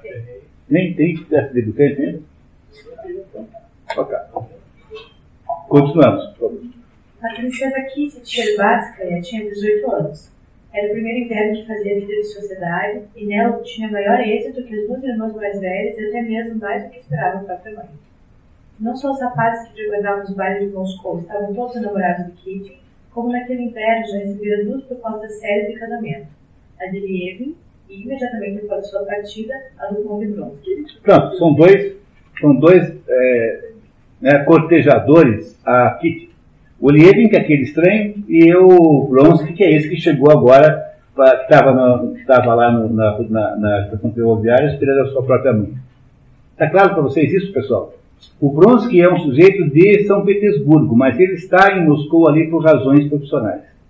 Tá? Mas ele é de São Petersburgo, o Bronsky. Tá? Muito bem. Alguém está perdido? Não. Então tá, continuamos. Na verdade, Vronsky vinha cortejando e ela esperava que ele dançasse com ela no baile naquela noite. Mas é ele que impede o casamento. Kitty veio sem jeito, o recusa. Ele está apaixonado por Vronsky e imagina que ele pedirá também. Para sua surpresa, no baile, Vronsky corteja Ana, dança com ela, a elege como parceiro. Kitty fica chocada e ressentida. Kitty dá-se conta de que Vronsky está apaixonado por Ana e que, apesar do cortejo que ele lhe dedica, não tem intenção de casar com ela, vendo como um mero passatempo, esperando que ela faça o mesmo. Por sua vez, Ana tirava o proveito de cada momento. Pronto, quer dizer, o Vronsky, que estava interessado antes na Kitty, agora está completamente apaixonado pela Ana Karenina, que está lá em Moscou sem marido, porque o marido ficou com o filho em Petersburgo, que é o, o Karenin, que é o marido dela, não está lá junto, né? está, portanto, sem marido em São Petersburgo e acaba atraindo, então, a fazendo com que esse rapaz, esse Bronsky, se apaixonasse por ela, pela, pela Ana, para, obviamente, para a tristeza da Kitty, que estava imaginando casar com o Bronsky. Não é isso? Está claro? Lembre que a Kitty é irmã da Dária, que por sua vez é casada com o, com o Blonsky, que é irmão da Ana. Essas são as ligações familiares dessas quatro pessoas aí. Ana sorria e seu sorriso comunicava a Bronsky. Se porventura ficava pensativa, ele punha-se sério. Uma força sobrenatural atraía para Ana os olhos de Kitty. Estava encantadora com seu vestido negro muito simples. Seus torneados braços, cingidos por pulseiras, eram belos. Bela no seu colo alto, em que avultava um fio de pérolas. Encantador de seus graciosos e ligeiros movimentos de seus pezinhos e de suas mãos fascinante o seu rosto animado. O seu encanto, porém, havia qualquer coisa de cruel e terrível. O que é um comentário muito interessante, no encanto que Ana tinha, havia alguma coisa de cruel e terrível. Portanto, não se trata aí de uma mulher é, da qual você possa esperar situações simples. Não é? é uma mulher que estará sempre envolvida em coisas, situações complexas. A Ana Karenina. E agora todo mundo entendeu? Parece até que cultura, né? Porque, por exemplo, a, fica bobinha, né? A Kitty, a Ana Karenina é uma criança. Né? A Ana Karenina tem, ela já tem um filho, é casada com esse Karine em, em São Petersburgo, que é um alto funcionário público, é muito poderoso, mas ele tem 20 anos a mais que ela. O marido Karine tem 20 anos a mais do que a Ana Karine. E ela é, obviamente, muito mais experiente que essa Kiki, que está começando a vida social agora. Ela é Ela é? é meio cruel e terrível, é meio todo, ela é muito interessante. Né? Muito bem, tá? É, com certeza. Ana, abalada de suas reações favoráveis à corte de Bronsky, volta imediatamente para Petersburgo. Bronsky viaja no mesmo trem. À noite, eles se encontram a bordo e Bronsky declara-se a ela. Acabava de dizer para si mesma, depois de repetir tantas e tantas vezes naqueles últimos dias, que Bronsky para ela era um rapaz como outro qualquer, que encontrava por todos os lados da sociedade, e em quem nunca se permitiria pensar. E eis que, de repente, ao vê-lo, apoderava-se dela alegria e orgulho. Não precisava perguntar por que estava ali. Estava ali, sabiam com toda certeza, como se ele lhe tivesse dito, evidentemente para se encontrar com ela. Não sabia que tinha ido a São Petersburgo. O que vai fazer lá? Perguntou Ana, deixando descair a mão que se firmara já no varão da Portinhola. A animação e a alegria, uma animação e uma alegria indizíveis, resplandeciam-lhe no rosto. O que vou fazer lá? repetiu Bronze, gritando nos olhos. Bem sabe que vou para estar junto da senhora. Não posso fazer outra coisa. É, um, é uma confissão de amor por ela? muito clara, claríssima, né? Portanto, o Vronsky pegou o mesmo trem que ela, né, para voltar para São Petersburgo, embora ele não morasse em São Petersburgo, ele é de São Petersburgo, mas ele mora em Moscou. E ele foi embora com a, foi embora com a, o mesmo trem que a Ana Karina, estando, portanto, totalmente apaixonado por ela. Mas não repete, embora no fundo esteja muito impressionado. Ana Karina é mal casada com um homem 20 anos mais velho do que ela. É, no sentido de que ela não gosta do marido. O marido não está de acordo com o que ela esperaria de um marido. O marido não tem nenhum defeito. Não é um sujeito mau, não é um sujeito é, desagradável, não bate nela. O marido só tem o defeito de não estar dentro do gosto dela. Ele é muito velho para ela, certamente, ela deve pensar isso. E ele não é uma pessoa má. No entanto, ela está infeliz no casamento com esse marido, com esse Karenin, tá? que é o marido. Diego, deprimido pela recusa de Kitty, volta para sua propriedade com a decisão de não se casar nunca mais. Ana volta para seu marido, Alexei Alexandrovich Karenin, funcionário maduro de alto escalão, e para o pequeno Serioja, de Petersburgo. Que é o menino que tem, assim, uh, poucos anos. Ao rever seu marido pela primeira vez depois do encontro com Bronson, Ana dá-se conta do quanto acha repulsivo. Se embarcou do trem o primeiro rosto que encontrou foi o marido. Meu Deus, por que me tranquilizam tantas orelhas? Perguntou ela, mirando-lhe a arrogante e fria figura e sobretudo as cartilagens das orelhas, que chamavam agora a atenção, as quais, disse-ia, vinham pousar as abas do chapéu. Ao vê-la, avançou ao seu encontro, o seu habitual sorriso irônico, fitando-a com seus grandes olhos fatigados. Uma sensação desagradável oprimiu o coração de Ana, ao encontrar o olhar cansado e tenaz do marido. Bom, foi uma. essa expressão que ela faz da, do descontentamento do tamanho das orelhas do marido. É, parece uma indicação de que o casamento vai bem, esses dois? Não, não parece ser muito boa indicação. Então, vocês têm aí, portanto, é o primeiro movimento da sinfonia, né? a primeira parte da história, em que a Ana Karenina, que ela foi para Moscou para resolver lá o incêndio do, da crise conjugal do seu irmão é, Oblonsky com a sua cunhada, Daria, é, e que ela de fato resolveu, transformou-se numa crise conjugal para ela mesma. porque agora ela está sendo, está com, balançada por um, um pretendente a, a, amante, enfim, que for, que é o Bronski, que tem as qualificações que o marido não tem. Veja, como vocês, vocês se lembram da Madame Bovary, a Madame Bovary tinha um marido que era insuportável, porque o Charles Bovary não tinha menor potencial de produzir a vida que ela queria, porque o, o Charles Bovary era um sujeito interiorano, era um sujeito sem ambição, era um sujeito que sempre parecia muito bobo, um sujeito meio trouxa, um sujeito modesto e humilde exageradamente, não é isso? Isso é o Charles Bovary. E ela queria aqueles, aqueles, aqueles grandes bailes, aqueles salões de Paris, e o Charles Bovary queria morar num lugar menor do que ele já morava, já era uma espécie de buraco, ela queria, queria morar no menor ainda, porque achava aquilo muito, muito cheio de, de progresso mais. A mesma, é a mesma coisa a situação da Ana Karenina? Não, ao contrário, porque esse homem com quem ela mora, com quem ela casou, é um alto funcionário, é um sujeito rico, é um sujeito que, que lhe dá um prestígio social imenso. Ela mora na capital, em São Petersburgo, ou seja, ela, ela está perto do poder. Ela tem todos os acessos ao poder, a, digamos, a prestígio social que uma mulher poderia ter. Bom, tem, tinha que ter algum defeito também, né? Não é possível. Só é belo, só é velho e feio. Só é velho e feio. Mas isso é, obviamente, um defeito que ele tem que ela não suporta. Né? Muito bem. Vamos para a segunda parte. Alguém não entendeu até agora alguma coisa da história? O filho, o Fábio está perguntando. O menino deve ter uns 3, 4 anos. A criança, o menino tem 3, 4 anos. Por aí. Ao longo da vida. Vida inteira. Então, o fato dele ser orelhudo é uma referência idade dele. Ou seja, está mais velho ainda, né? Até as orelhas, né? Até as orelhas denunciam. Segunda parte, vamos lá. Chevaskis. Os Chevaskis, família de Dora e Kitty, consultam médicos sobre a saúde de sua filha mais nova. Kitty define olhos desde que descobriu que o Bronson não pretende casar-se com ela. Ela culpa-se de ter recusado e ofendido ele inutilmente.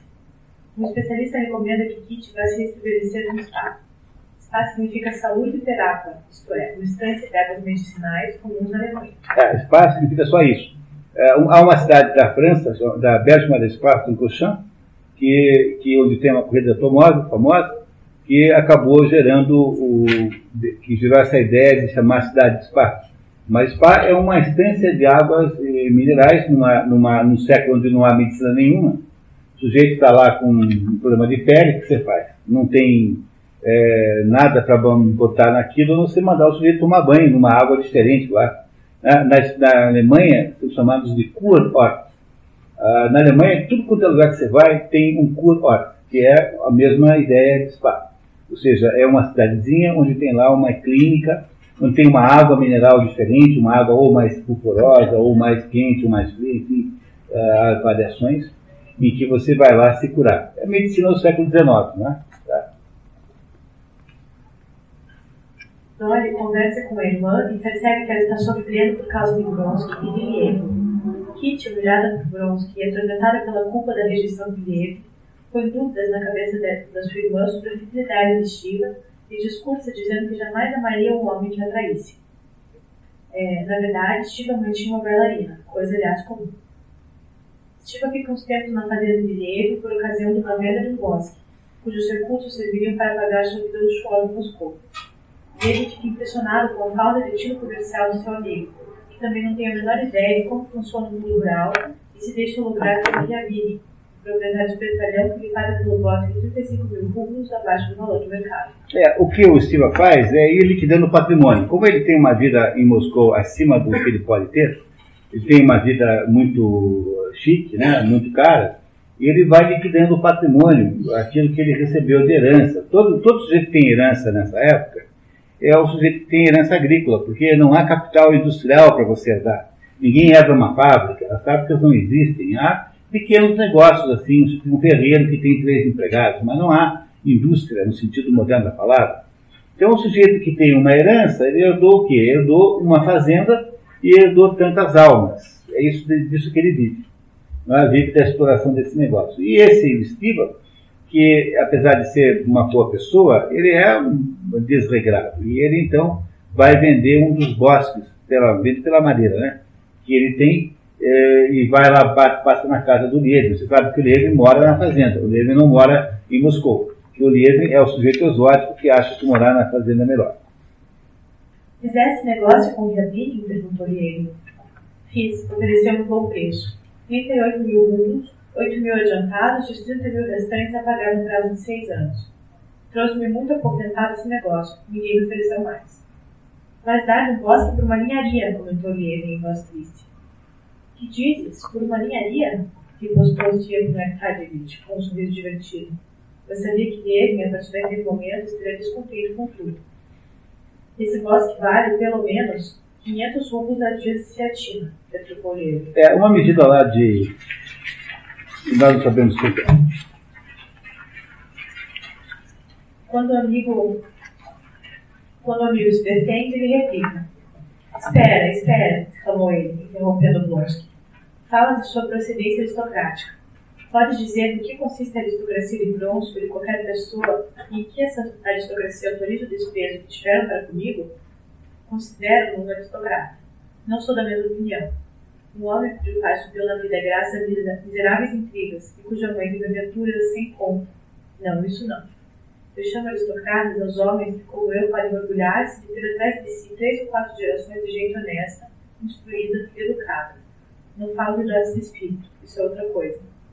Que, não tendo precisado de ninguém, nunca se rebaixaram diante de quem quer que fosse. Assim foram meu pai e meu avô, e conheço muitas famílias do mesmo tipo. Das uma beijada e a mim 30 mil rublos, e acho mesquinho que eu árvores das minhas florestas mas ainda um dia há de dispor de propriedade do Estado e de muito mais coisas e eu nada obterei. Isso é a razão por que trago do bocado que herdei do meu pai e que consegui amealhar com o meu trabalho. Nós é que somos os aristocratas, e não esses que vivem a custa dos poderosos desse mundo e que se deixam comprar por pouca coisa. Entenderam aí, pessoal? Olha que coisa impressionante isso aqui, né? É o Lievin fazendo um discurso contra os privilégios da tal da aristocracia, dizendo: você se acha aristocrata? Porque vocês são só os aproveitadores, uns parasitas. Vocês são só a gente da cidade que não tem uma ideia do que seja trabalhar no campo e que vivem às custas é, e que vivem às custas do Estado. Nós não. Aristocratas somos pessoas como nós, que temos uma vida de honestidade, etc, etc, etc. Está vendo? Vocês estão reparando que o que o Tolstói está fazendo aqui? Ele está colocando na, na própria personagem Lievin a sua própria modificação pessoal. Tá? O que está acontecendo com o Tolstói de recusar, digamos, um mundo aristocrático, um mundo mundano, esse mundo uh, mentiroso e de faz de conta, que é o que a Tolstói não suporta mais, ele vai acabar sua vida fugindo. Como é que Tolstói morre? Ele morre numa estação ferroviária, com 90 anos, ele durou muito tempo, fugindo de, um, dos, seus, dos seus discípulos, que queriam transformá-lo numa fé de Deus. Ele, ele virou uma fé de ícone moral, um ícone de bons costumes, etc aquilo que está no livro que é a arte. Toda, toda arte que não tiver um componente, digamos, moral, moralmente aceitável, é porcaria, é para se jogar fora. Diz o Tolstói no final da vida. Então, esse Lenin aqui está nesse discurso aqui, porque esse discurso é precedido pela seguinte história. Diz assim o, o, o para o, o Blonsky, assim, olha, você devia ter ido contar as árvores. Você só vendeu por esses 35 mil rublos, que é metade do valor que vale, porque você não foi contar as árvores. Aí diz assim o Levi, o Levi não, diz o Oblonsky, mas eu sou lá homem de contar árvore. Eu sou aristocrata, eu acho que esse pessoal que mora aqui no campo tem direito de fazer o que faz, porque afinal, é, não é nada estranho que eles usem a seu favor o fato de que eles são pessoas rústicas que vão contar árvores. Daí diz o, o Levin assim, mas eu também iria contar as árvores todas, para preservar o meu patrimônio. Não é? é por isso que nasce essa conversa aqui, porque o Lievin está fazendo, querendo fazer o contraste entre aquilo que ele, ele representa como, digamos, uma nobreza, é, uma aristocracia decente e limpa, com relação a uma aristocracia mal acostumada e poluída pelas relações com o Estado, relações de privilégio, relações esta que o Tolstói imagina que fosse um dia cair. Só que Tolstói não imaginou que fosse cair isso pelo comunismo em 17. Não é? Não é? Ele achava que havia uma possibilidade de criar um socialismo místico cristão que resolveria todas as coisas.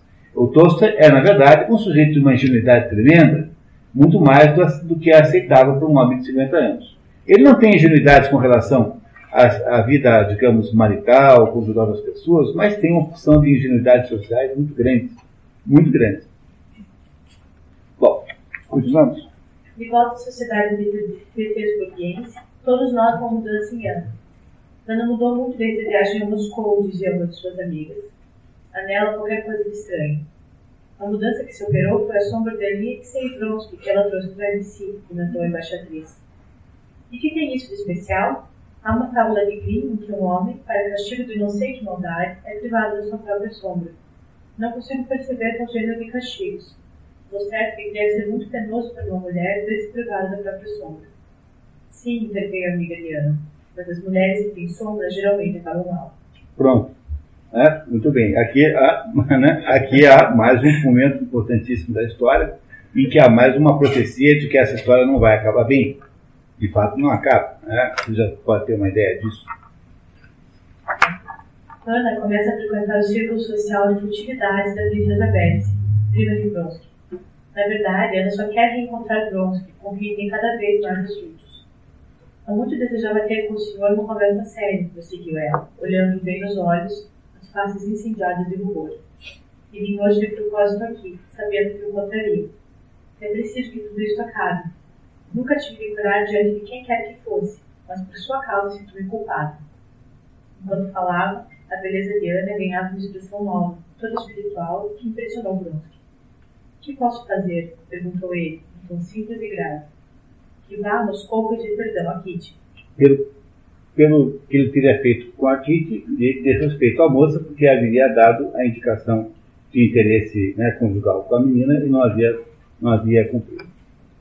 Ana Karenina acaba sucumbindo às atenções do Conde Bronson. E é a, a, nota mais erótica de toda a história é esse comentário aqui.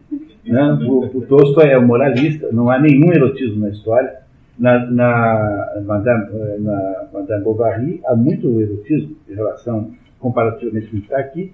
Esse é um livro seco e absolutamente destituído de qualquer espécie de eh, menção erótica. Nem a descrição de um beijo lascivo tem aqui dentro dessa história do ponto de vista do, digamos, do interesse para os libertinos, o livro é muito ruim, né? muito, muito inadequado, né?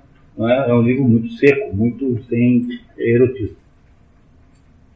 Como os encontros entre os dois tornam-se comuns, Karine adverte sua mulher da impropriedade atenção a Bronsky em público, fato que já estaria produzindo comentários maliciosos da sociedade. Não é certo? Quer dizer, eles se encontram toda vez lá na casa da Beth essa Betsy é uma espécie de é, promoter, é, não sei como é que chama isso, entendeu? Ela é uma espécie de locomotiva social. Essa foi pior ainda, né?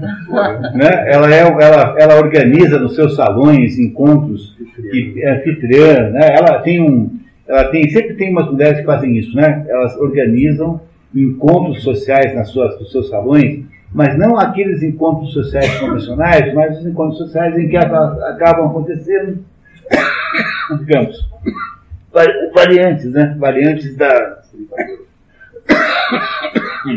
Perdoe. Variantes, não tem aqui, obrigado. Variantes da, da, digamos, do que é convencional, considerada uma mulher um pouco pervertida, essa Betsy, e a prima do Bronsky. E eles então lá, toda, toda quinta-feira tem aquele sarauzinho, sei lá o que, tem aquele sarau de poesia, tem a, as pessoas nessa época não têm telefone. Então o que acontece com as famílias nobres é que elas estabelecem um dia por semana em que elas recebem. Então, certo dia da semana, às segundas-feiras, ou às quintas, ou às sextas, a casa é aberta para quem quiser visitar a família. Não é preciso avisar, porque o processo todo ele é mais ou menos assim automático. Ninguém telefona para cada duas horas, estou indo aí, porque não tem telefone para você telefonar. As, os salões estarão abertos a visitantes todo dia tal, todo dia tal de cada semana. Então essa Betsy tem assim um círculo de pessoas que ficam em torno dela, não é? Entre eles o seu primo Bronsky e agora a Ana. Mas o problema é que todo mundo fica achando estranho que uma mulher casada como a Ana Karenina passe tanto tempo sozinha, conversando com tanta intensidade com um homem solteiro como é o Vronsky. Começa a haver um falatório social. Imagine que isso é uma, uma sociedade muito pequena, numa época em que há muito mais moralismo do que hoje, né? e é, isso começa a chamar atenção. O marido começa a ficar preocupado, não com a perspectiva do, do adultério, no, que no, no qual ele não acredita, mas com a, o fato de que a mulher de César, embora não esteja sendo infiel, parece que está sendo infiel, o que é tão ruim quanto ser infiel. O velho Karenin está apenas preocupado com a imagem pública do casal e considera Ana sempre qualquer suspeita.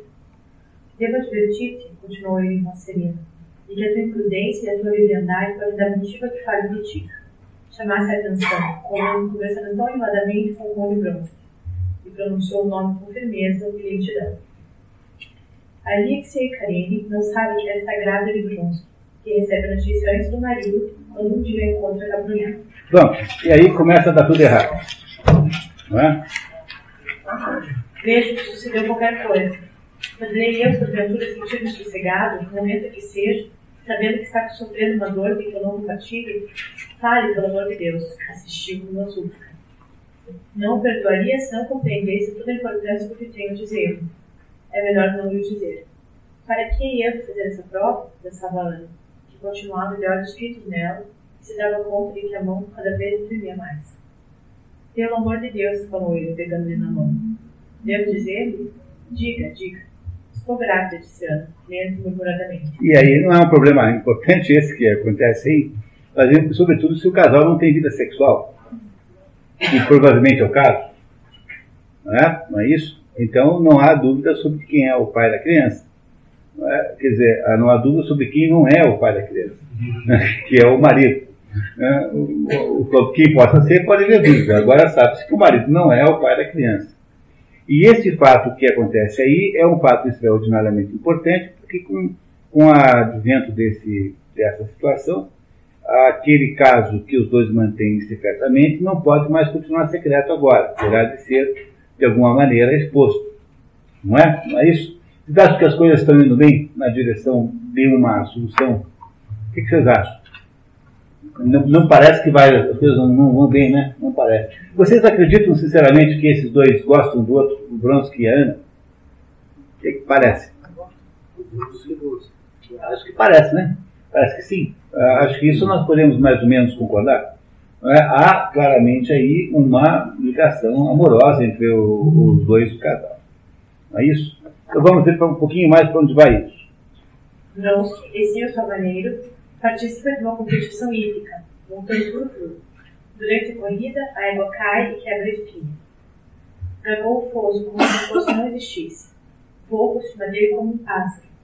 Mas, nesse mesmo instante, percebeu aterrorizado que, sem tempo para acompanhar o impulso da égua sem saber como, fizeram um movimento errado, imperdoável, descaindo em cheio sobre o estelido. De repente, a situação mudou. Compreendeu que algo terrível acontecera mas antes de dar-se conta de que, passaram-lhe para ele como um raio as patas brancas do alazão de Macote, que de um salto se levantou. Bronska florou o chão com o pé e a égua inclinou-se para esse lado.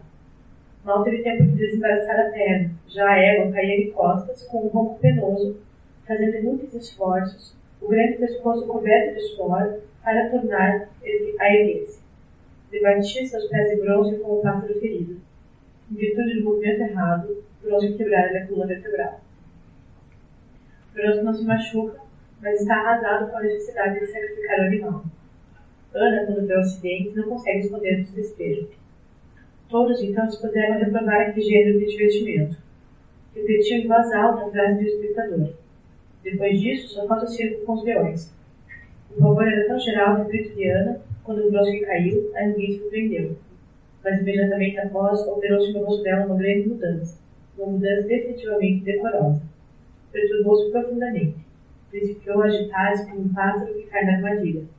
Ora queria levantar-se para ir não sabia onde, ora se dirigia a Beth, dizendo-lhe: Vamos, vamos. Viu que do, loca do local onde Bronze caíra vinha correndo um oficial que se dirigia à tribuna. Beth assinou-lhe com um lenço. O oficial anunciava que o cavaleiro estava salvo, mas o cavalo partia a coluna vertebral. Ao ouvir isto, Ana deixou-se cair na cadeira, escondendo o rosto atrás do leque. Karen percebeu que a mulher chorava, sem poder reprimir as lágrimas nem os soluços que lhe agitavam o peito. Pôs-se diante dela, tentando escondê-lo, para lhe dar tempo de recompor-se. É, esse Karen, né, ele, ele, ele, o que dizer, né? Quer dizer, ele, ele, ele está querendo evitar um escândalo, né, que o atingiria pessoalmente. Então ele esconde a mulher chorando, ele sabe que ele está chorando pelo outro, mas ele, ao mesmo tempo, tem o sentido da preservação da, digamos, da conveniência social daquela situação. É, e o Karine, então, faz de tudo para tentar impedir que aquele, que é, que é um comportamento da mulher que já está inadequado, de certa maneira, possa ser comprometedor socialmente. Não é? Muito bem. Naquela noite, Karine novamente reprova o comportamento da mulher. Devo dizer que seu comportamento de hoje foi indecoroso. Em que me comportei indecorosamente? Perguntou Ana em voz alta virando rapidamente a cabeça para o lado dele e fitando nos olhos. Não com a falsa alegria de havia pouco, mas com uma resolução que mal podia esconder o temor que sentia. Cuidado, disse Alexei Alexandrovitch, mostrando a vidraça da carruagem aberta nas costas do cocheiro, e debruçou-se para fechá-lo. Pareceu incorreto o meu comportamento? O desespero que não soubesse esconder com o carinho dos cavaleiros. Ana, sob enorme tensão emocional, confessa o caso ao marido Karine, mostrando serenidade, pede que segue o caso que a relação continue exatamente como antes. O marido está querendo fazer de conta que nada disso aconteceu. Ele não, não vai matar, não quer matar o outro. Ele fala assim: ah, então tá, então para com esse caso e vamos continuar com a nossa vida normal. Essa é a proposta de Karine e a sua mulher Karine. Ele não demonstra raiva, embora ele seja um homem poderoso, não demonstra esse tipo de perseguição a ninguém, ele está querendo manter a sua vida conjugal mais ou menos como era antes. Talvez me engane, continuou Carelli. Nesse caso, peço, peço que me perdoes. Não, não te enganas, respondeu Liana, lentamente, olhando com desespero o rosto glacial do marido. Não te enganas. Estava desesperada e não posso deixar de o estar. Ouvia-te e pensava nele. Amo, sou a mãe dele. Não posso tolerar. Tenho que medo e ódio. Pode fazer de mim o que quiseres. Kit vai com sua mãe no spa em Soder. Há um, há spa, né? Há um spa.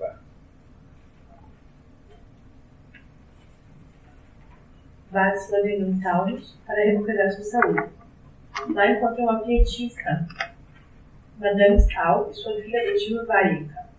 Pietismo é um movimento dentro do luteranismo fundado por Philippe Jacques Penner, que propõe amenizar o excessivo rigor religioso por pequenos círculos de duração e apoio mútuo. Vocês já viram os petistas aparecerem aqui em meia dúzia de livros.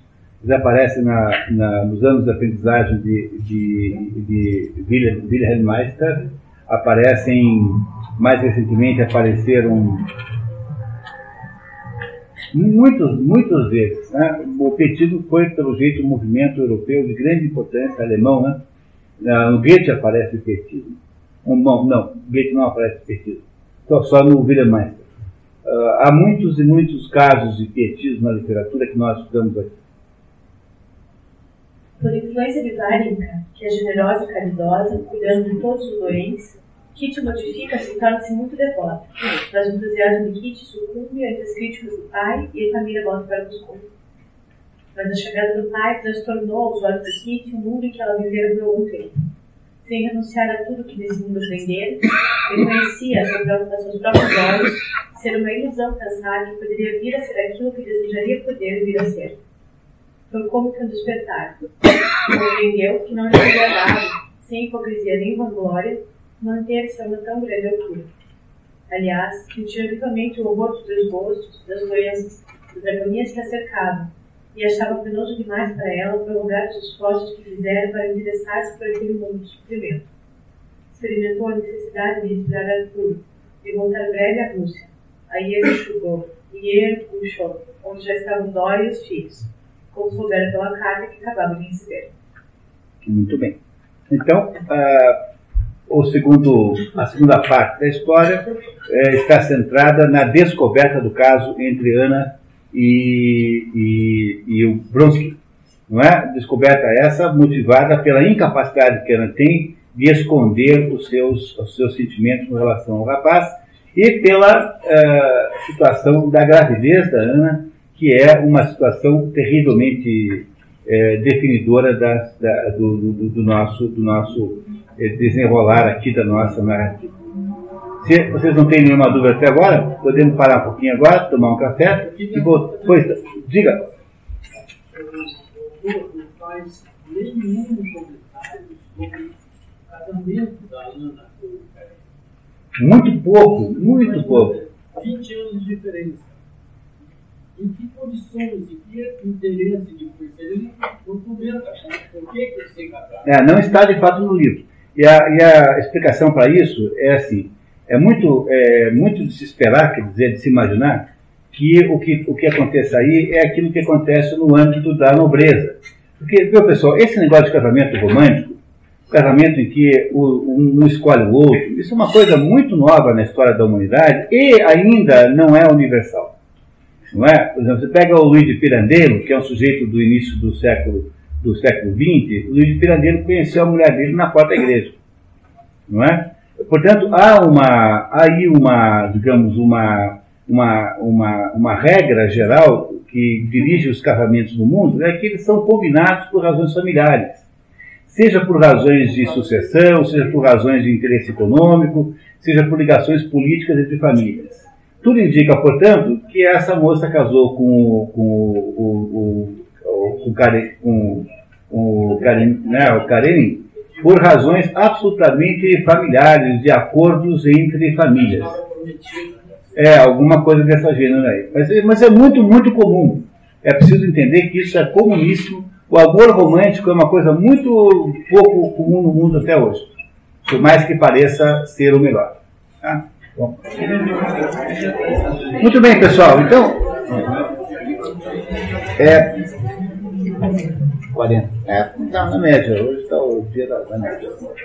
Muito bem, nós temos que recomeçar então, porque o nosso tempo é sempre limitado. Você sabe que é um desastre isso, mas faz só 85 vezes que nós estamos pressionados pelo, pelo tempo, né? Hoje já é o nosso encontro 86, 87, alguma coisa assim. Estamos chegando quase aí a novembro. Quando nós deixamos os nossos heróis aqui, as nossas personagens, sabemos, portanto, que Ana Karenina, uma mulher casada com um alto funcionário do governo russo, é, com grande prestígio, com quem tem um filho, apaixona-se por, uma, por um jovem oficial do exército, 20 anos, melhor, não tão velho quanto o seu marido, que tem 20 anos de diferença para ela. E Ana Karenina, Ana Karenina é, é, começa, abre a história interferindo num caso de adultério do seu irmão com, né, o seu irmão, interferindo junto à cunhada que não o queria mais. E Ana, a Ana, então, agora encontra-se numa situação muito difícil, porque ela está grávida do Bronsky, que é o oficial, e contou tudo ao marido. O marido, em princípio, aceita a situação sem fazer escândalos, contanto que ela pare o caso. Não é? Quer dizer, o marido está mais preocupado com a questão pública, com a questão. Ele, ele, ele uh, não, não sabe ainda que ela está grávida não é? Mas ele, mas ele está, ele está, ele é capaz até de, provavelmente, de, de passar por cima disso e até dar o seu nome para a menina, para o filho, né?